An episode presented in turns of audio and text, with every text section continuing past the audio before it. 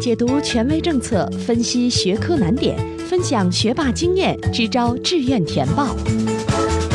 紧跟教学进度，贴近考生需求，高考冲刺三百六十度无死角有声宝典。宋小南工作室倾情奉献。欢迎收听由宋小南工作室制作的升学 FM，我是宋小南。最近两期的节目当中啊，我们为大家分享的是不同层次的考生如何有效的在高三提高成绩。上一期我们说到了，对于任何一个学科，我们可能需要从工作量开始探寻属于自己的各科学习的套路和技巧。相信从二本一直到一本的二幺幺院校的考生啊，对你们都是会有用的。在本期节目当中呢，我们会继续这部分内容，分享一下，如果我们已经在一本线上，想要进入九八五、二幺幺，甚至更加顶尖的院校，我们还要经历哪两个重要的阶段？那在前一期提到的第一阶段和第二阶段的基础之上，来到第三阶段，我们努力的目标，从努力学好基础知识，找到适合自己的学习方法，变成了要关注自己的心情，确保自己能够长时间稳定的输出结果。那其实啊，大部分同学和家长是不舍得为心情专门花费时间的。他们会觉得高三的时间这么宝贵，争分夺秒才是好的学习态度。然而，这却不是符合规律的做法。长时间不间断的学习，时间久了可能会导致效率非常的低下，甚至有可能让孩子身心疲惫。在高三这样巨大的压力之下，尤其是在高三下学期的四月份左右，孩子很可能会在巨大的压力之下被压垮的。所以说，学习呀，绝对是创造性的劳动，心情对于学习的状态影响非常大。这跟我们常说的体力劳动其实是有巨大的不同的。我们拿体力劳动举例哈，如果我们前一天晚上没有休息好，第二天做的是体力劳动，比如说我们要铺个路，我们要搬个砖，很可能呢，我们没有休息好，对于我们效率的影响啊，就是百分之几十。本来我能搬一百块砖，第二天没休息好，我们只能搬六十块、七十块。这很正常，但是对于脑力劳动者，这却是截然不同的。如果我们没有休息好，很可能第二天我们就毫无效率，任何创造性的劳动都做不出来。我给大家举一个例子哈，在去年的实验中学的咨询里边，曾经见到过这样一对同桌，两位同学的成绩都非常出色，但是他们学习的风格是截然相反的。一位同学呢非常的勤奋，另外一位同学呀，即便到了高三，睡觉也都还很早。那其中这个勤奋的家长就担心了，说：“那你看我的孩子已经这么努力了，学习成绩啊才跟他的同桌差不了太多啊。那如果人家也发力，如果人家也像我的孩子这么努力的话，会不会成绩立刻就会甩我特别远呢？所以我非常的焦虑，我得给孩子报辅导班，我的孩子得更勤奋。但是当我们采访到那一位看起来不那么勤奋的同学的时候，他的回答反而是呃出乎这位家长意料的。”他是这么说的：“我已经学了这么多年习了，我对自己的状态非常了解。我每天必须得保持足够多的睡眠，我才能让自己在白天有一个足够好的效率，才能变得这么有效这么快。如果我现在晚上学得更努力了，睡眠时间更少了，我的成绩反而可能会有明显的下降的。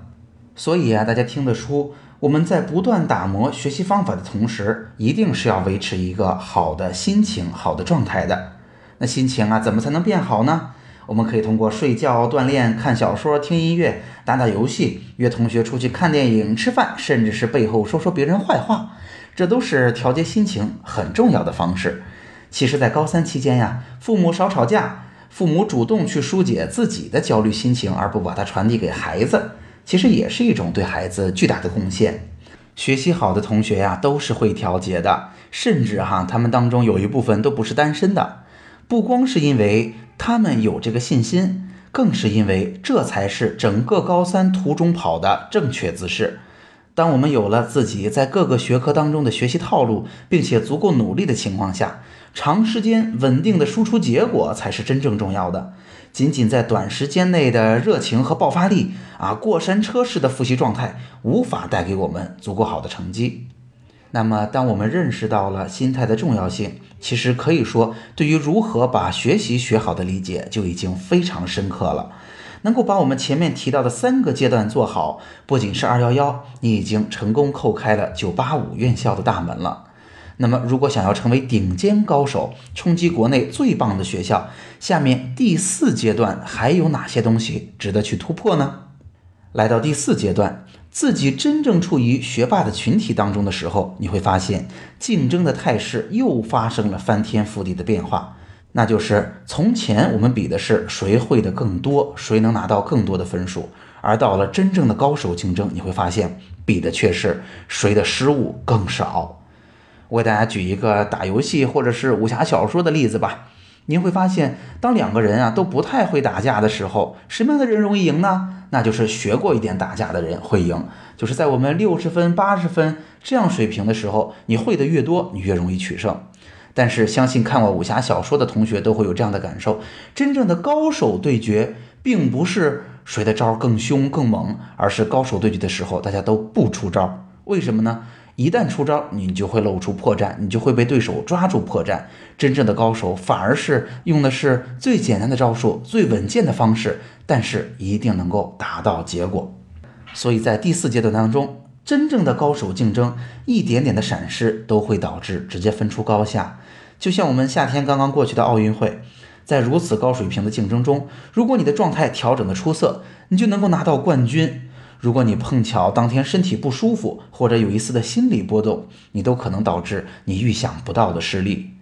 因此啊，如果你想要成为真正的高手的话，我们除了要把扎实的基本功做好，有一套科学的方法，常年稳定的练习以外，还需要有一套针对性的，在真正的较量来临的时候调整自己状态的方式。比如说，有的同学就会在呃考试之前为自己定一个工作量并不大的，但是可以在形式上包含整个学科所有内容的复习计划。那在考前，我们在形式上就复习完了。那孩子真正心里的感受是，我已经把这个门学科所有需要掌握的知识都已经过过一遍了。他真实的感受是非常的自信。那在我的咨询当中，哈，很多成绩很好的同学。真正做到考场上的时候，他们内心想的是：如果自己做不好，别人也肯定不可能做得好。那这些其实都是一些心理暗示的方式了。那在面临巨大压力的时候，调整自身状态的能力，可以说是顶尖高手必须要掌握的秘密武器。那讲述完了我所理解的念书当中的四个阶段，听过两天的节目之后，其实很多家长们经常问到的学习当中的问题就会得到解答了。比如说，在第一阶段，上课我们听得懂，过后就会发现忘记，做作业就不那么灵活了，这就是努力不够的表现。可能啊，并没有下足够的功夫在记忆，并没有经过整理，把知识吸收到自己的框架之内。那在第二阶段呢？通过我们给到大家的思路和方法，就可以逐步获取和筛选出适合自己的学习方法和套路，就可以解决非常努力但是成绩怎么也不见提高的问题。而且知道了这个阶段的规律，家长们也就可以知道自己应该怎么做才能不添乱，真正帮助孩子提高成绩。那在第三阶段，在同学们遇到难以逾越的平台期的瓶颈的时候，如果我们能够理性的知道，在这时候仅仅多花时间牺牲睡眠已经很难奏效了，反而在这个时候应该更加自信的调整作息，劳逸结合，通过长时间额定功率的输出，让自己在更长时间的跨度下，在途中跑的过程中积累足够的优势。那当然，我们还描述了第四个阶段，就是想要成为一名真正的顶尖高手，必须要学会更加高级的能力。对于某些成绩已经非常出色的同学，如果有些题目平常会做，但考试的时候就是失分，问题可能并不出在知识上，而是你需要意识到，在即将跨入的下一阶段的竞争当中，可能又会有新的挑战等着你。通过这两期节目，相信您可能就有所体会了。高考考的真的不仅仅是努力学习，高考考的其实就是如何看待问题、深入理解问题、寻求成功的方法和经验，并且通过坚持努力解决问题的能力。有些孩子呀，也在私下跟我分享过，希望未来自己能够做出一番成就，甚至能够创立自己的事业。那前面我提到的这些能力，无论是在高中的学习，还是在今后的工作当中，都是一样的。大家知道，我并不是一个学科老师，我并不会给孩子讲授学科知识、讲题目。但是在以往的咨询中，很多孩子的成绩在我咨询之后都会有不小的提高。或许听过这两期节目，您大概能够理解为什么孩子的成绩会有所提高了。虽然内容可能会有点抽象，但是这些想法可能还会带着一点方法论的意思，会带着孩子们开启一扇新的大门。在今后的节目当中，我们或许有机会去说说，对于学好各个具体的学科，我还有哪些看法和见解。今天的节目就到这儿。如果今天的节目帮到了你，也请你把升学 FM 的内容转发和推荐给更多辛苦努力的家长和考生，让更多人受益。除了收听播客，强烈建议您加入升学 FM 的听友群。听友群的加入方式，请您查看我们的微信公共号。添加微信公众号，请您搜索汉字或者全拼，都是升学 FM。